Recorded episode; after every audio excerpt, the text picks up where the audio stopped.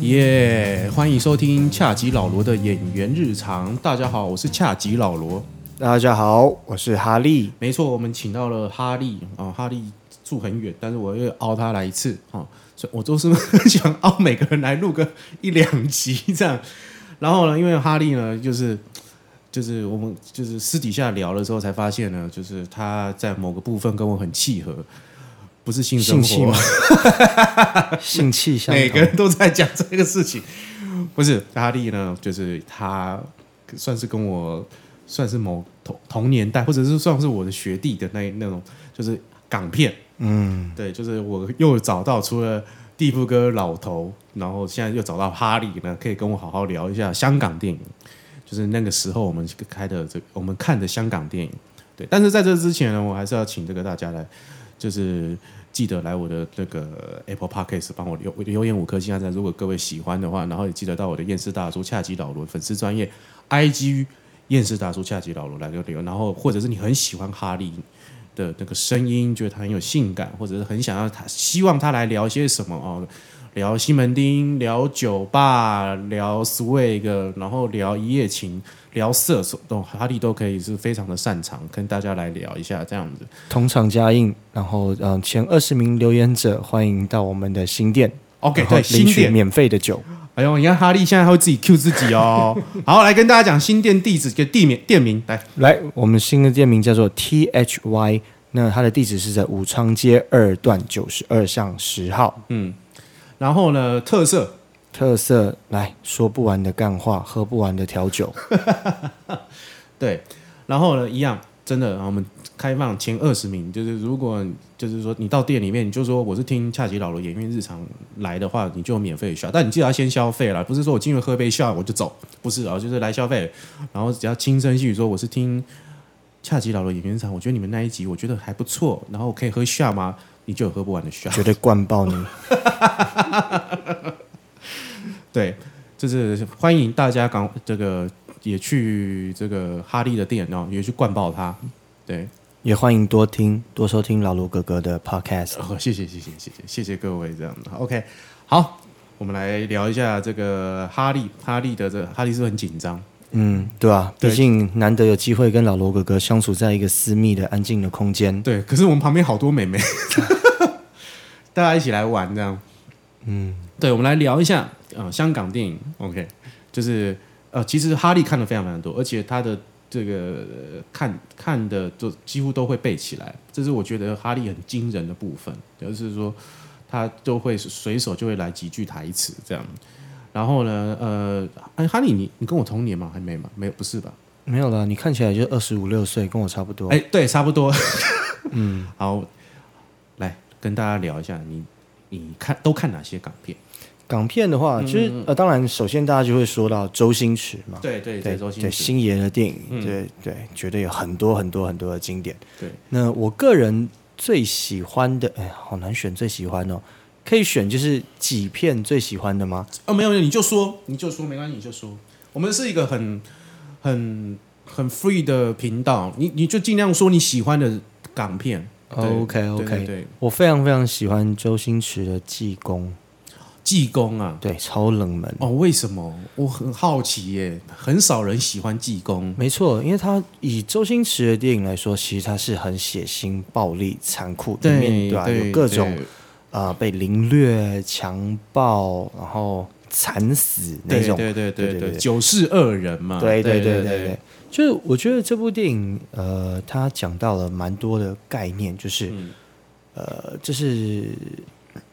有些命运其实好像是没有办法给被改变的。对对，所以你与其选下想尽办法改变命运，不如放弃。你知道，嗯、嗯、这部电影啊，这部电影其实是，嗯、怎么讲？我小时候看的时候觉得非常的害怕，这样，嗯，但是我后来长大之后，我才发现，哦，为什么它其实它在某些程度上它有某些瑕疵，嗯，它的瑕疵源自于就是周星驰跟导演，导演是杜琪峰，对，就是后来那个枪火那个导演，他们之前拍了一部电影大卖《威龙闯天关》，是就是周星驰跟梅艳芳的那一部电影。对对对然后呢，呃，所以呢片商希望能够在在造这样的奇迹，票房奇迹。因为《卫龙重现》真的非常好看，没错，香港叫做《神死关》嘛，哦对对。现在 Netflix 有，请大家去看《济公》这部片的诞生。这部片有几个八卦，几个第一个是说他们在现场闹翻了，周星驰跟杜琪峰现场闹翻了。OK，所以他们觉得就是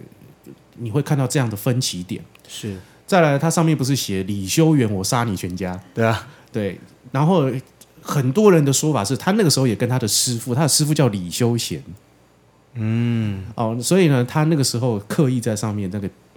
墙上是，因为他那个时候跟他的跟李修贤吵架，所以他特别加的这一句“李修贤我差你的”，因为他好像是他的发音是一样的，啊，香港发音是一样的，了解，对，然后呢，再来就是里面演九世恶人的人，嗯嗯，哦，他好像叫黄志强，在香港是非呃成龙的重案组，你知道吗？是就是他拍的，啊就是号号称人称香港野兽导演，就是他啊。赌侠你知道吧？有赌侠的开场是，就是跟那个刘德华在赌，然后就很猖狂的那个，对对对，那就是是他他，没错对，没错，就是那个九四二人，就是一个非常非常的的那个代表代表的一个导演人物。是对，哦，你这哦，你真的很冷门欸对啊，对啊，还因为有他吗跟杜琪峰的争执好像不是从一开始就，他好像很早很早很早在拍《射雕英雄传》很旧版的《射雕英雄传》的时候，他们其实就有过节了。对，好像是有过对对对对对，然后好像但是最后是在济公引爆的，对对，就是呃，因为威龙闯天关好像就没什么事，对，我觉得可能威龙闯天关是因为可能还有梅艳芳，就是说啊梅艳所芳有好正哦，所有的卡司都玩的很开心，是对，但其实你看后后来杜琪峰的走红，《枪与男人》《枪与什么什么三部曲》《枪与男人》三部曲这个部分的时候，其实你可以感觉出来，杜琪峰他在调度上面，或者是他他拍片的方式，感觉就应该他能够这么即兴的。方式就是能够这么即兴表演，应该的机会很少。就是你必须要去照他的拍子，照他的呃走位对去拍这样。对对对对对对对对，我我觉得是可能在周星驰在这部分不舒服的点在这里，他可能没就是错，没有办法被掐着脖子或者当个傀儡在演这样。是是，对对对对对对对啊，所以后来是嗯从嗯济公嘛嗯到第二部，我觉得我我很喜欢的是《喜剧之王》哦，喜剧之王，我曾经在我大家可以回去听呃我的这个某一集呃这个演员低潮时必看片单，喜剧之王就是。嗯没错没其错中一，部就是每次那个努力奋斗，对，就是我每次看这部电影，就是这两这一段一定最重要，就只有开场，但那一段很重要。没错对没错没错那。你怎么会有兴趣？因为我觉得这部片里面，它就换个方式，就是它跟《济公》的差别是在《喜剧之王》这部电影里面，它告诉我们，只要你坚持下去，只要你愿意坚持下去，对，就会是你的。哦，对，就就就就像我现在这样，我就是一直坚持着，对，坚持着做演什员么。？老罗哥哥不是已经东成西就了吗？啊还没有，还没有，还没有。我然后我坚持继续做着 podcast，这样跟我那个同期一起做的人都倒了，哎，你的竞争对手就不见了。也没有到竞争对手了，因为现在这个圈子就是说这个还没有做的很大，所以大家都是一个很呃良性竞争的一个状态。是对对对对，那呃，但是但是这个跟 YouTube 一样，你就是必须要不停的，就像我们之前讲的，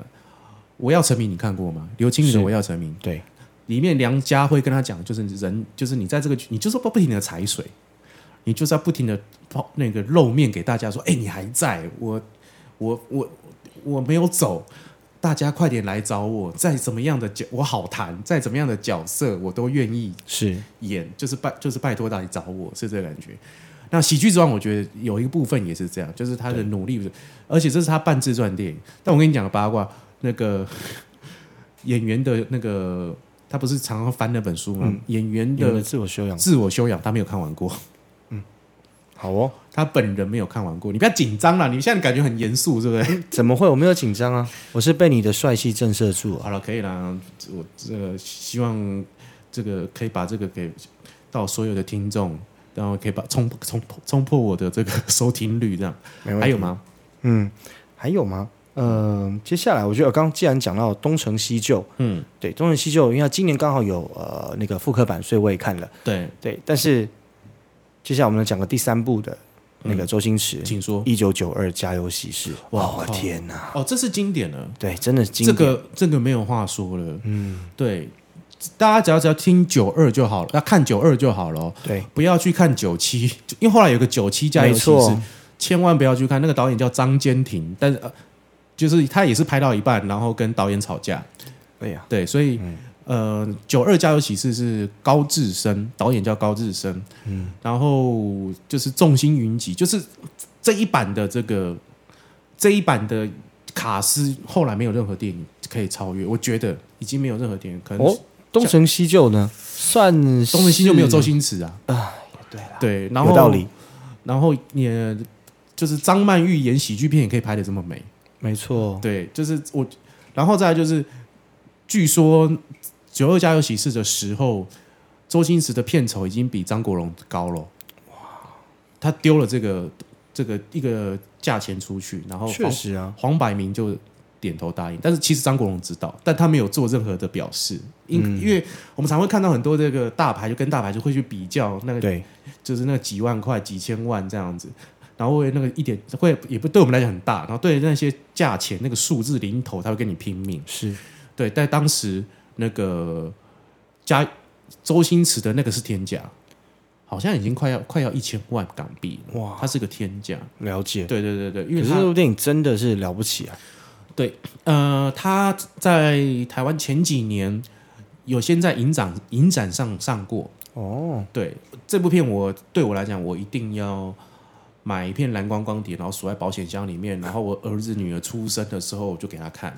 当就是当那个什么埋在地底下的那个女儿红一样，对女儿红一样。样，对对对对，回到酒 吧，很会嘛，哈利很会哦，了对解，对，就是我非常非常的喜欢这部电影，没错，它是没错完全的经典哦，就是已经无话可说了，对啊，在这部电影里面，其实塞了这么多的大咖，可是每一个又没有彼此的呃抢到彼此的风头，没有没有没有没有，我觉得这是一个很了不起的。其实的编哦排其实这部片感觉你会再想到另外一部电影，但是杜琪峰拍的《八星报喜》。啊，然后也是是黄百鸣演的，对对对对对黄百鸣、周润发，哦，然后还有这个李连杰的老婆嗯，都有演，是对，那然后哦，还有什么还有黄贤坤，就是这个台湾之前《星星知我心》的那个男主角，是小男孩，还有 Beyond，哦，有这么多人哦，我倒没看到那么深，对对对对对，就在讲一嗯个公子哥要去体验那个平民生活，是他其实是有点在抄那个呃好莱坞电影艾迪·墨菲以前演的，以前艾迪·墨菲非常红，那个黑人艾迪·墨菲是就是好像是什么来去美国，嗯嗯嗯，对对对对对，他是抄这样的剧情，但是也是拍的非常有趣，没错没错，对对对对对对，嗯，对啊，你还有吗？你还有什么？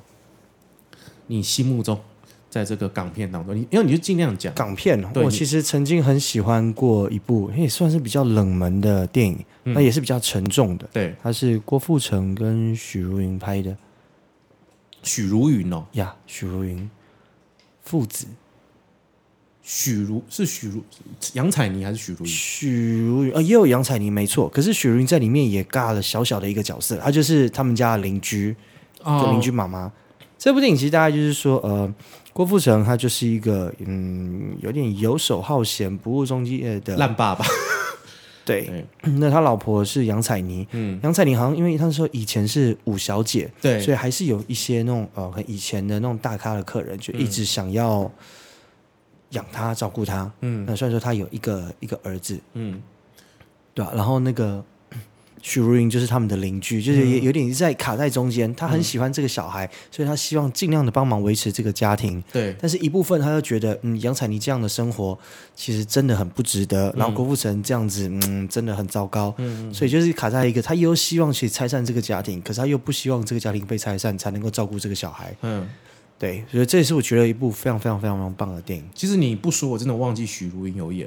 嗯，我一直只记得是杨采妮，导演是谭家明，父是父子是谭家明，然后呃，这是好像郭富城第二作第二部作品，呃，是第二部得奖作品。他第一部是那个《三人行》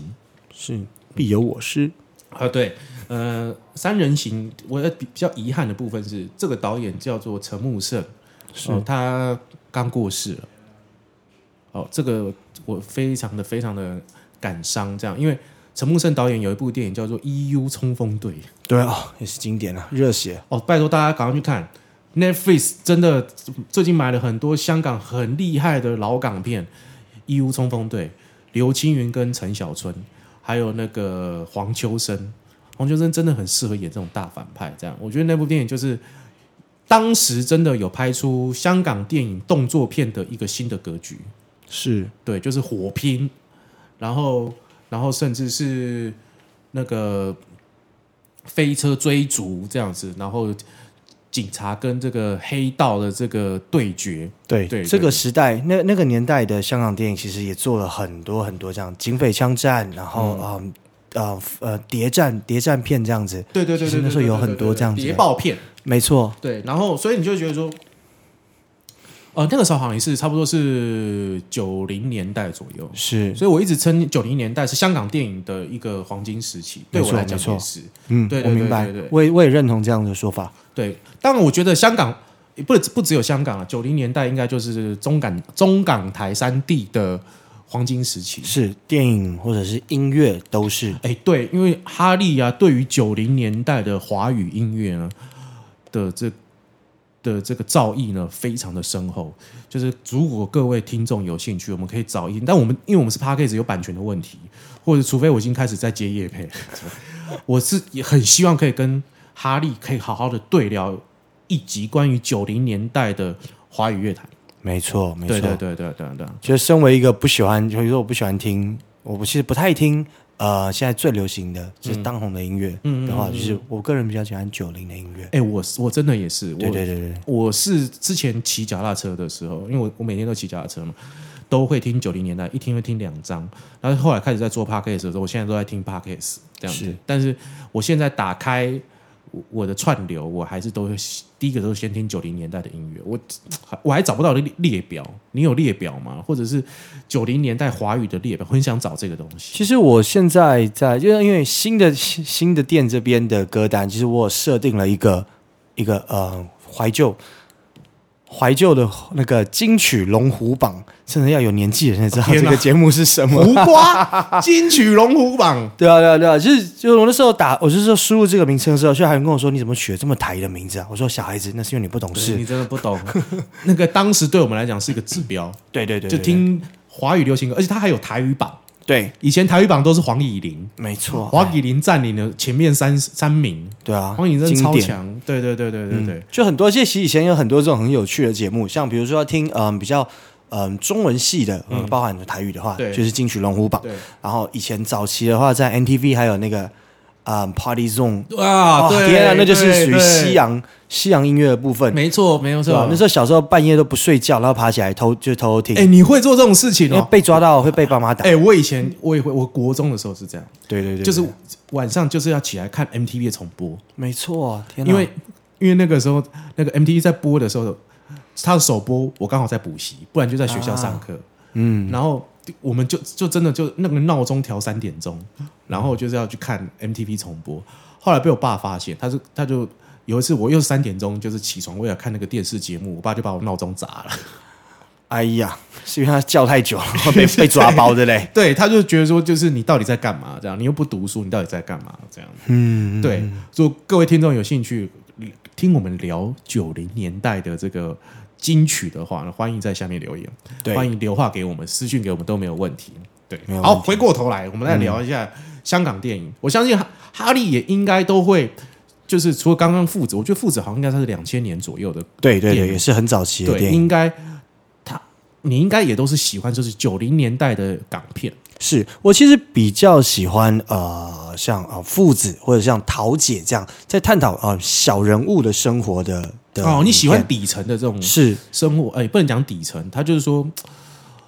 他们拍的东西，就是说这像比如说哦，还有一部就天水围的日与夜跟天水围的夜与雾，我们只是只能说它是写实没错，哦，非常写实，非常贴近你的呃生活，是就是说这感觉就是你隔壁邻居会发生，或者是在隔壁条巷子就会发生的故事。对对对，对，这种其实对就有点像呃，可能早期的台湾电影就是有点那种时代剧的感觉，嗯讲那种什么抗争，或者是啊、呃可能国国民党他们刚撤退来台湾的时候，这些对对对对啊、眷村人，然后这些呃子弟兵他们的生活的那种酸甜苦辣，哦就类似是这样子。我我很喜欢这样子的风格，可以让你去稍微的拼凑一下当年的历史。哦，你讲到这个，因为我也很喜欢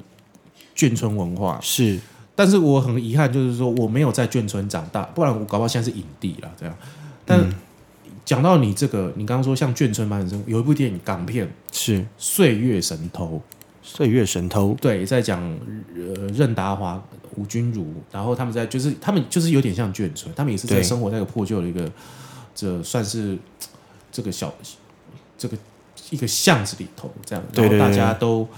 平常就是各各个不同的省份的人，然后在是那边聚集，在那边吃饭。然后儿子因为这个得了癌症，然后爸爸必须要去筹钱。那他从一个小男主角是一个小男孩，小男孩的观点来看待，呃，父母在这样的艰苦的环境当中如何坚毅的活下来。哦，嗯它里面有讲，就是说他们台风天了，然后呢，那个房屋顶要被吹走了。他把那个任达华演爸爸，他怎么样呢，都会把这个屋顶给给抓住，给撑住。即是使他人悬空，他说人不能没有顶。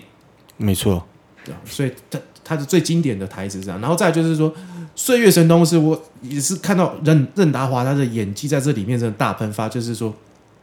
他儿子得了血癌，大儿子就是男主角的哥哥得了血癌，他就是到处去筹钱，然后呢就是说呃那个血，他们那时候要输血，是输血有分有没有呃比较贵的跟比较便宜的。那爸爸就说：“啊，当然要比较贵的、啊，贵的是比较便宜啊。”他就把那个钱乱糟糟的这样子这样拿出来，然后在桌上摊平。就光是就是你看看他带那个手，就是摊平把钱摊平的，我就觉得哦，我就我就不行了，我懂，我就溃体了，我就觉得哇，任达华这光是连这个手我都我都感动，我都对感受到了这个。我明白。所以气氛影帝真的就是影帝啊，对他真的是影帝，对，然后呃哦，当然延伸导读也许是楼下的房客，但是我觉得啦，我觉得我我最爱任达华，还有另外一部作品叫做那个放逐，放逐他在演黑社会老大，演了一个非常邪恶，但是演的方式又非常的乖张的一是个方式，他跟。当时又演了一部叫《黑社会》，没有没错，哦黑黑社会他就很内敛，因为乖张的部分都被梁家辉给演走了。没错，对对对，你有看过黑社会吗？有有有有有有，对对对对，就是就是，当然就是也是这这都已经属于两千年后的是香港电影。两千年后，我觉得最具代表就第一个就杜琪峰，对，再来就是彭浩翔。我不知道你知道彭浩翔，买凶拍人，啊，OK OK，那我知道了。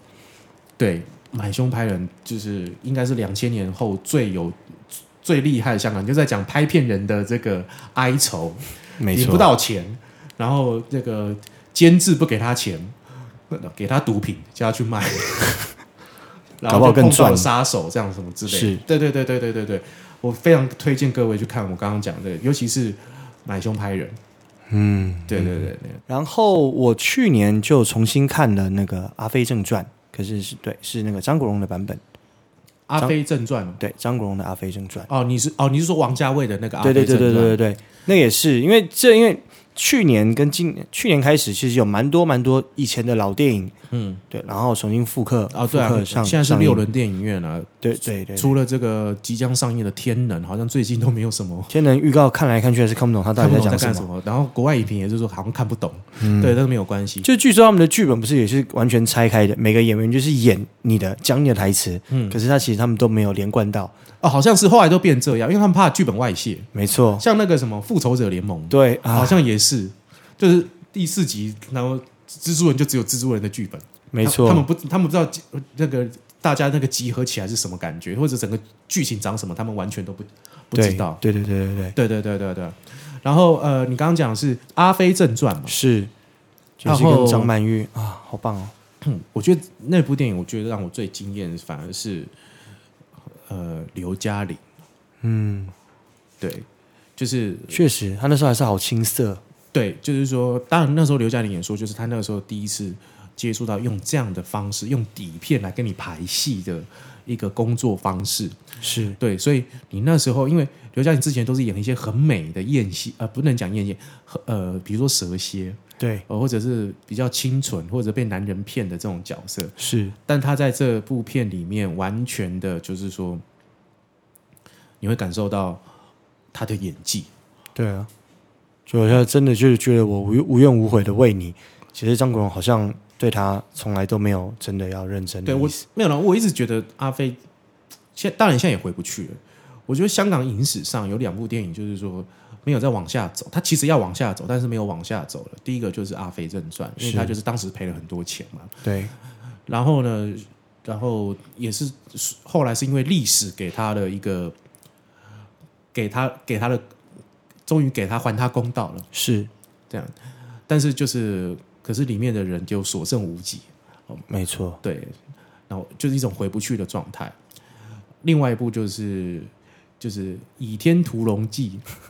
天哪、等你来大都等了二十年》，了，对对对对，就是这一部，就是当时就是大家都在等等了二十年哦，现在也回不去，现在听说嗯终于终于要有啊，听说要拍了，对，可是人好像都不一样对，，人全部换掉毕了，竟没有人想要看这个时候的邱淑贞了啊，哦没有没有，现在邱淑贞很漂亮，还是很漂亮，真的吗？真的真的，我看有那个有些大陆的节目，还有韩国的，因为韩国早期也是受到香港电影的影响，对，所以很多韩国影星其实非常喜欢邱淑贞，然后有节目真的请邱淑贞偷偷去上那个节目，结果邱淑贞真的没有什么变。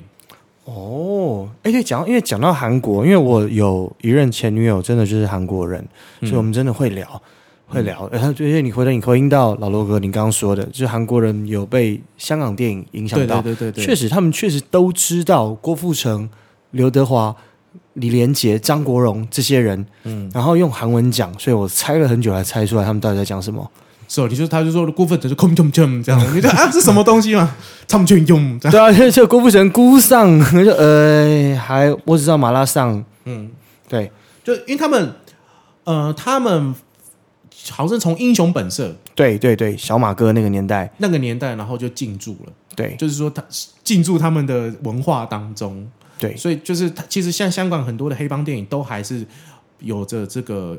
呃韩国电影都保留着香港电影的影子，对对，像嗯、呃这几年其实韩国很喜欢拍这种嗯、呃黑帮片，对对对，就会你就就会看到很多很多这样子的角色，就会有那种这部电影看他什么觉得什么，你换个换个刘德华来演，好像也很合理啊对啊对啊的那，种感觉对啊。像英雄本色也翻拍了嘛，对然后他们有部电影叫做《新世界》，对啊，对，暗黑新世界新世界非常好看，对对对，这部片其实就是《无间道没》，他错们就等于就把《无间道》这三集就拍成一集，没错没错。哦，但这部片其实真的蛮好看的，我必须说，对对对对，啊，就是连警察的那个反反复复，黑帮那种反反复复那种情谊，对，对暗黑暗黑新世界，对我非常推荐嗯给所有的听众看。对，好看。所以我觉得呢，我觉得呃《新世界》这部电影，它其实最呃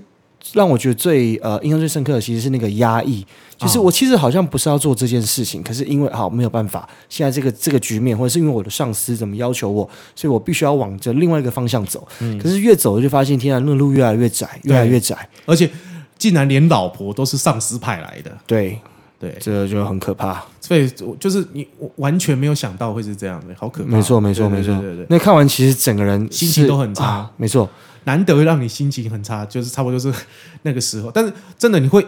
就是他的在黑帮的部分，他的格局就是韩国的黑帮电影那个那个时候有一个新的格局，或者是这种所谓的警察卧底，嗯，对。然后警察卧底之后还有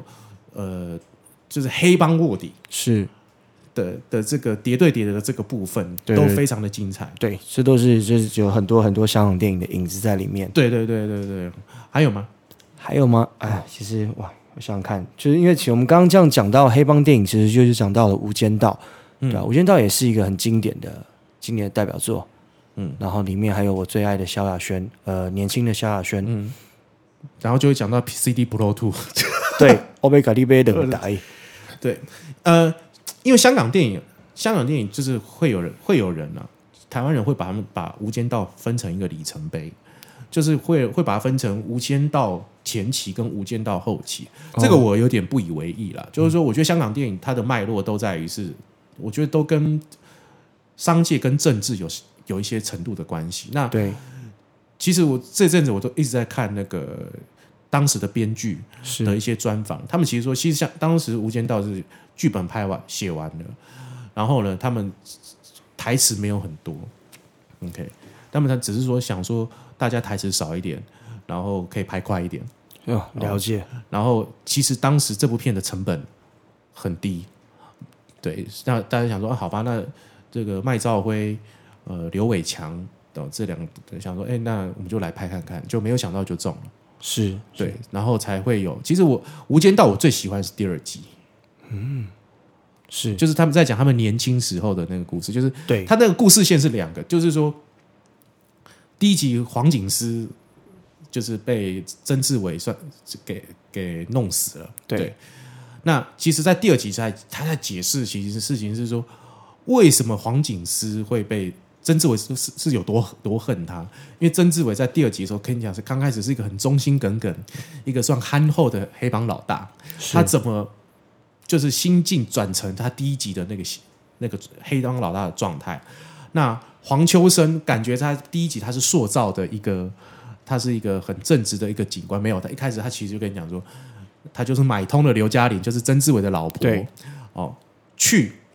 杀害曾志伟的老老大，就是希望就是可以让曾志伟，就是他自己他有他的心机，对，对，就是其实他们就是两两个交锋，其实它有点呼应，就是说，就像呃梁朝伟跟刘德华在第三集，大家讲就是说，呃，他希望他们在塑造的是梁朝伟在第三集的时候，是他们他其实是在他死前，他其实是越来越开心的。没错，但另外一个支线是刘德华在第一集的故事之后，他是越来越痛苦，然后最后进入到了真的无间道，因为无间道就是说你会在那个轮回当中不停不停的一直在就是重复，没错，对，所以他最后变成那个所谓的植物人，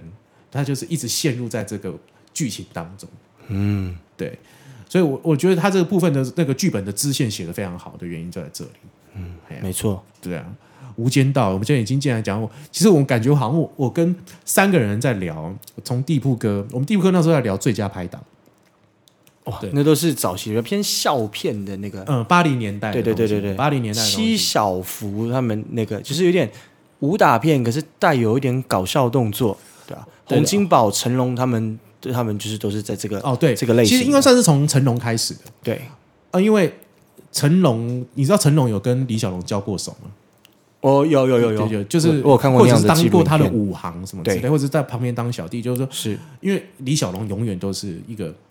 一个武术大师，没错他没错，他的出拳出脚都要有一个叫声。是这样子，对啊的。然后呢，但是成龙就想把这一切给扭转开来，就是呃李小龙不管打什么，打到木板、打到冰箱、什么打到什么东西，他都不会痛，但嗯是成龙他会都痛，是会痛，对对啊他想要把这个东西，但他其实成龙早期的电影，他的喜剧都其实是从一个默剧，它叫基顿。嗯黑白还在默剧片的时期的、哦、的那边取经而来的，所以哼，对，成龙其实他早期他早期的香港电影对我来讲是还是有有非常大的文化素养在这里头了。是虽然它是一个很商业的电影，没错没错，但是你要你要想，其实早期尤其在九零年代，成龙的票票仓都在台湾。对那时候台湾的电影如果没有什么没有什么片大卖，你只要上成龙就会大卖。对啊，像我那时候小时候好，我最喜欢成龙的电影其实是那个《奇迹》，哇哇哇！奇迹现在还会谁会听到 奇迹啊？ 他顶我的胃。那个什么飞鹰计划已经都很硬喽。这是飞鹰计划，其实我觉得就是这，它就是爽片，就是看哇，那个武打动作很棒，哇，跑去沙漠拍好厉害，嗯，是对，但是没有林，对，是傻大姐，对，但是但是我觉得就是《奇迹》真的是一部，它有很感人的地方，然后同样的就是它有也有好像也带了一点那种奇怪的黑帮色彩，但是我觉得我我非常喜欢的电影就是一定要有压抑。嗯压抑这个这个这个成分在，就是最后就是呃那个那个郭亚雷他女儿啊，其实呃郭亚雷就一直骗他女儿说啊，其实妈妈在这边啊很有钱啊什么，你就好好念书啊，在国外念书不用担心啊。结果他终于终于回来的时候，然后所以郭亚雷就一直很歘，因为很怕他女儿发现说啊，其实我只是一个卖花的对对，一个一个一个一个一个穷穷苦人家，对，然后就找成龙，就是成龙去帮他，嗯，对我觉得我觉得就是这个这一幕，其实让我觉得很压抑，就是你会在那边一直心揪着，就是糟糕糟糕，会不会被呃会不会穿帮？嗯，可是就你也知道他骗，就是郭亚雷在欺骗的这一切，其实全部都是为了他女儿好，对对对你就会觉得这我也你也你完全没有错，可是这一切是让人觉得啊、很纠结，很纠结，到最后，然后突然的啊、事情就是呃以一个很完美的圆满的方式，嗯嗯嗯，就结束。我觉得这是一个非常非常非常棒的，对，其实呃成龙好的电影真的真的是蛮多的，他只是不要说错话就好，不要乱讲话，就应该就就没事了。是对，但他近期的电影真的是像什么《十二生肖》，你知道吗？对不是我们以前看那个国片《十二生肖》，他他近期的这电影真的就感觉就是没有以前那么紧，我觉得可能就是。他必须要一直在玩类似的东西，但他我知道他想转型，他想他想要成为类似亚洲的那个劳勃迪尼洛那种，就是他想表现演技。嗯，像比如说之前的《星宿事件》，对啊，就是也很好看，对哦，其实西西数事件其实是他想要证明他的呃怎么讲他的演技，没错，然后他也不不想要再搞笑了。其实新书界没有什么搞笑，但他嗯还是有一些武打的部分呢，他有在他的这个。还是在他那个套路当中，喜剧的套路当中，在对。武打但的蔡场面欣他已经转变成就是呃，在《新宿世界》里面的里面的那种我们说战斗画面，对对对，它其实实主要都是以逃窜的成分居对多。对对对，对跟他早期就是那种哇，我挡下你的拳头，然后我的双手还要甩一甩啊，好痛好痛的那种。对，比起那样子比较诙谐式的打法，呃，他他后来在星宿事件这边就是已经是一个，哦、我只是可能嗯、呃拳脚比较厉害一些，可是我并没有任何的武术，对，没错没错没错，嗯对，嗯所以我可能可以抵挡一阵你的攻击，可是对，就是只我觉得是一个比较稍微厉害一点点的普通人，而且他好像是第一部电影死掉，嗯，就是从来没有成龙对吧、成龙电影，他有他之前有部什么不死金牌，我不知道你有没有印象？好莱坞电嗯影，他一开始就死了，然后因为不死金牌，他就复活了，他就有超就是、 OK 嗯哦。对有一些有类似有种 super power 的感觉，是对对是对是对对对可对，是在新宿事件，他最后就是回到他一开始被那个警探发现的那个下水道，嗯，然后在那边断气，对对对对对，就是很黑暗，啊没但我错嗯记得他票房没有很好，很可惜。很可惜，对。嗯但而且讲到成龙的演技呢，我其实前一阵有看了一部电影，他是跟皮尔斯布鲁斯南演的《哦英伦对决，OK，》，对你一定要去看，好，它成本也没有很高，他就是跟你讲说，成龙他就是一个类似那种军人退伍的，是，他女儿被炸死，嗯哎呀，所以他就想尽办法找到底是谁，是谁干的。然后皮尔斯布伦森他是演个类似那种警政署署长啊，什么是就就是类似官这样子。是是，他只就是说，成龙就是说我只想知道我女儿是谁杀的，然后他就一直逼皮尔斯布鲁斯南说：“你给我真相，到底是谁？”然后想尽办法这样子。然后他的就是你会在里面会真的会看到成龙难得的那种演技。对我也哇哦我也推荐给所有的听众。好的，对哇，这也是一个对，，成龙真的，成龙真的，呃，早期的这个经典电影真的太多了啦。没但错我那小时候看，光是看那个什么一世一个好人，嗯，或者红番区的时候，我自己有一点，嗯，就是觉得哈，啊，就就是这样嘛。但是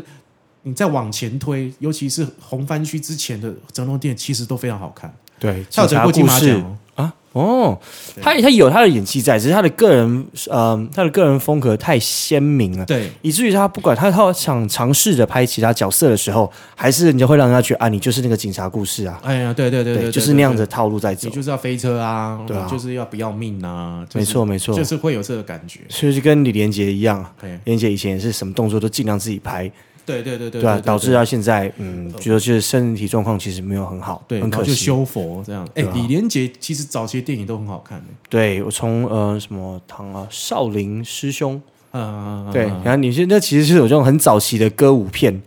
类似，对，类就是里似，面一直在唱歌，一直在唱歌，对，就不自觉地让我以为好像是那种中国版，然后二十二的那个红模仿哎，一样，李连杰，载歌载舞的。李连杰，你最有印象的港片是哪一部啊？是我的话的话，嗯就除了刚刚讲的那个《倚天屠龙记是》，还有跟 有一部诸葛亮有演，呃，新少林五祖，哎呦，那部片的惊喜真的是诸葛亮忍无可忍。对，就无需再忍 还有少林疯狗拳，对啊对吧、啊我李连杰，嗯，真的也是很棒啊。对，就是呃，还有哦，还有他跟梅艳芳的什么是父子，叫做呃，忘记叫什么。跟梅艳芳，对对对对对对，也就是一样是什么新少林五祖的，对对对对同样的卡司，那个是儿子也是演他的啊儿子，嗯，对对对，就是他那个时期就是大量的跟他合作，是对，连结然后他到了好莱坞，可能就是我最喜欢就只有他的龙吻，啊啊，我觉得《致命武器》还蛮好玩的，虽然说大家都在看梅尔吉伯逊，呃，没办法，因为致命武器真的隔太久了，但他也是就是说难得他去演一个反派，对对对对对对对，所以这那部片其实对我来说就是印象蛮深刻的。对，我觉得呃，那个片对我来讲就是感觉有哦，最近 Netflix 有《致命武器》一二三四，没就就是是对我来讲就是感觉就是说啊，大家都出现了，是大家都来了，对，就是呃一种啊好久不见的这个一种概念，这样，因为你看没有吉布金现在也他他他发生很多事了，对啊，对，就是所以他现在就是比呃就比较没有作品，然后那个黑人也是，对没错，哎呀，然后里面那个小矮子，就是之前演那个马，常常在演马丁斯科西斯，最近也只有爱尔兰人他有出来一下子而已。是对，就是你你懂吗？然后李连杰又就是感觉已经半息，他就开始修佛的状态对了。啊，对，不然李连杰真的也很值得拿出来大讲一波哎、对对对，他以前有真的很多很经典的电影，对，其实蛮巧妙的啦。你看，我跟老头就会聊差不多九零年代的，然后结果你来呢，既然我们就是在聊是近比较近代的，嗯，就已经算是两千年后的事情了。对，对，我也今天跟你录这一集，我还特别去翻了一下 那个香港电影发展的那个从二零年代的那个文献。哦，对，就是想说，呃，准备一下，然后因为我们其实这个企划，我们大部分都是有一种呃很浅薄的一种瞎聊。对对对 OK，对，就是说，哎、我们来宾对于这部电影喜欢什么电影，然后我们来呃多聊一点，多聊一点，但但是还没有一个很完整的这个脉络。对对对，对，那呃，主要是因为我觉得，如果我们讲一个脉络的东西，好像会有点太硬，或者太对，就沉太闷学术了，对啊，对对对，所以我是觉得说，我们不如就是就是因为像比如说你在酒吧上班，你一定是都是第一线接触，所以你看的东西一定就是会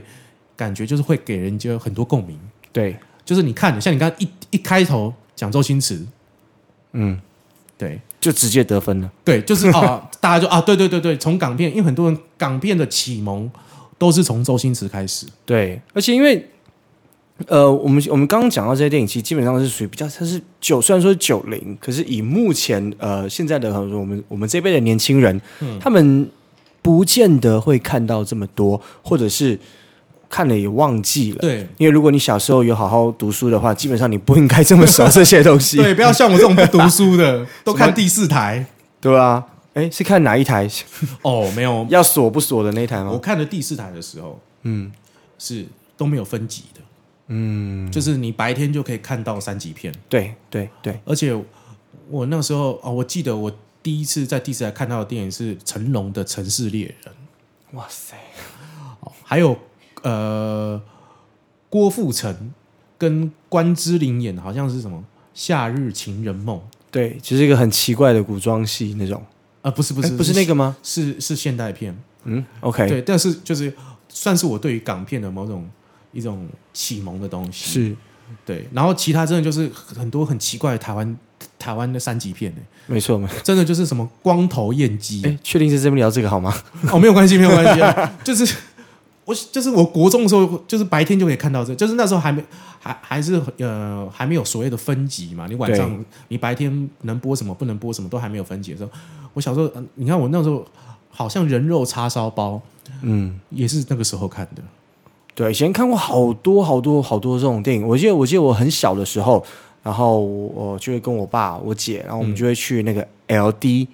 哇欸对，我们去租 LD LD，那其实是在嗯，就是那个 VHS 录影带，对然后跟嗯 VCD 中间的，其实有一个过渡的阶段，它对叫做 LD。 LD 对，那小时候就去租，然后那个时候因为年纪很小，你知嗯道，然后就随便拿个，因为那个时候很流行的香港电影是，要么就是跟赌有关系，对要么就是跟鬼有关系。赌赌黄鬼，对，对，然后那时候就是随便拿了，就拿了个，哎，是什么？好像是，哎呀，有点鬼，也有好像有在什么赌博之类，好好玩哦，就嗯拿回家。结果看看看看到一半就，里面就穿插了很多那种奇怪的裸露镜头。哦，你啊有这种，对，呃，可是那时候就是露胸部而已。呃，然后我妈就说：“你为什么注重这种东西？”我说：“呃，我我我我我不知道，哦，它是剪在里面的，它不是剪，简单面，它是它的剧情里面就会有，哦哦哦哦呃有有可能有就有刚好有有发生什么事情，然后就会有一个嗯，对，比较丰满的女生就会刚好就哦，常常会这样子啊，对对对对，因为那个时候就没有真的他们没有分级，没有然后所以分级啊是想拍什么就直接拍出来给你看。对啊，那个什么录影带店以前都是这样子啊，对，我以前主，我以前看一个黄沾，你知道啊黄沾、嗯黄沾写那个《沧海一声》，他主演了一部电影，在你你从外壳看，只是在讲好像是类似这种主持人跟众跟节目之间的一种斗争，对，就一进去全部都是三级片，全部都在讲黄色笑话的故事，哎呀，好啊，想看对，都在讲两个黄色黄色主持人是在吵架的故事，所以里面会有大量的裸露，然后大量的这个黄色笑话在里头。是是是是，我觉得超屌的欸，就是深深的影响我幼小的心灵。就是我小时候很多的港那个港片养分，从录影带店开始的。对，没错，我也是。就我记得在录影带店的那个时代，现在看过以前还有陈奎安，陈奎安也拍了很多有趣的鬼片。那个穿牛仔裤的钟馗，对，没错，没错，没错。对，对，是一个，那其实也是一个蛮嗯悲情的故事，没错没错，对啊，对啊，所以哇，竟然我们会聊到这部片，这个很很值得。对鬼片系列应该是很值得，我们再找找一个什么时间来聊一下香港电影的鬼片。因嗯为我之前已经在呃别集，大家可以回去听。我在别集的时候有探讨过，哦，我跟蔡佩离子的那个私房片的时候，有在探讨过各国鬼片的这个典故或者各国的起源。是对，可是香港电影就是除了我们，因为我们那时候在探讨，就是说其实它是讲很多都市的怪谈，对，但是其实有很多很好笑的这种喜剧鬼片。也是差不多是那个时候，而且是随便乱拍，但是票房都很好的时期。没错，没错，对啊没对啊错对啊对啊。我对啊觉得这有点跟香港的地缘关系有关系，因为因为香港毕竟它很小，对人又杂，嗯所以呃加上可能呃你说在可能二三零年代那个时候，香港啊因为经历过不少战乱，对然后所以有很多呃乱葬岗，然后因为土地需要而不得不直接拿来呃新建成那种高楼大厦、嗯或者是那种呃嗯嗯嗯很大型的社区，嗯所以就有很多这样子的传说。对，没错，没错，没错，没错。哎呦，很感谢哈利今天就是来跟我，我们又又唤起了这个我们的香港电影魂。 是，对啊，非常感谢哈利。哈利，要不要再想一想，再推荐一下你的店啊？ 好的，呃，大概说明一下，就是呃，我们接下来在西门的这间新店呢，就赶快是说没关系，呃，这间店呢，我希望做有一点 chill 的休闲的度假风，嗯但是因为我自己很喜欢呃老音乐、老电影，所以我会摆设一些呃，我我的我的风格是我希望能够做一些可以凸显呃我心目中嗯我觉得最经典的那些电影们跟专辑们，对，对我都会把它做在放在店里面做一些装饰。我会去，我绝对会去。对对就对是因为有这样的氛围，因为你知道，这种就是一个共鸣感，没错，对啊。你如果太年轻的小朋友，可能我现在跟你说周星驰什么的，你你只知道呃少林足球啊、食神啊，没了，就他们的记忆点就是到这里。可是事实上，如果像老陆哥哥这样子，对，跟我们有有比较有一点从共同参与到这个时空的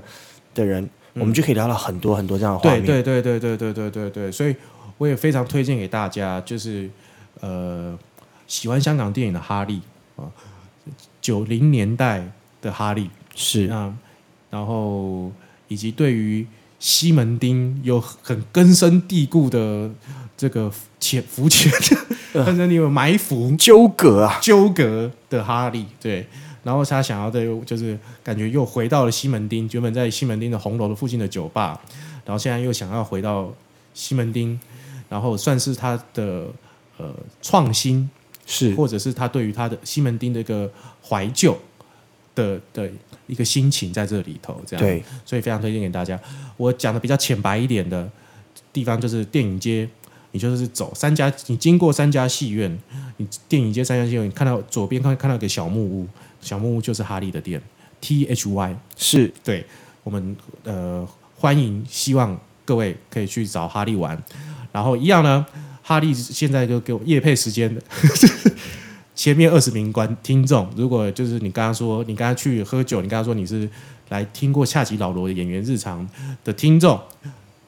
哈利呢会敲下敲到死。我还可以现场呃演唱一首你指名的呃老九零年代歌星的成名曲。对，哎，所以呃，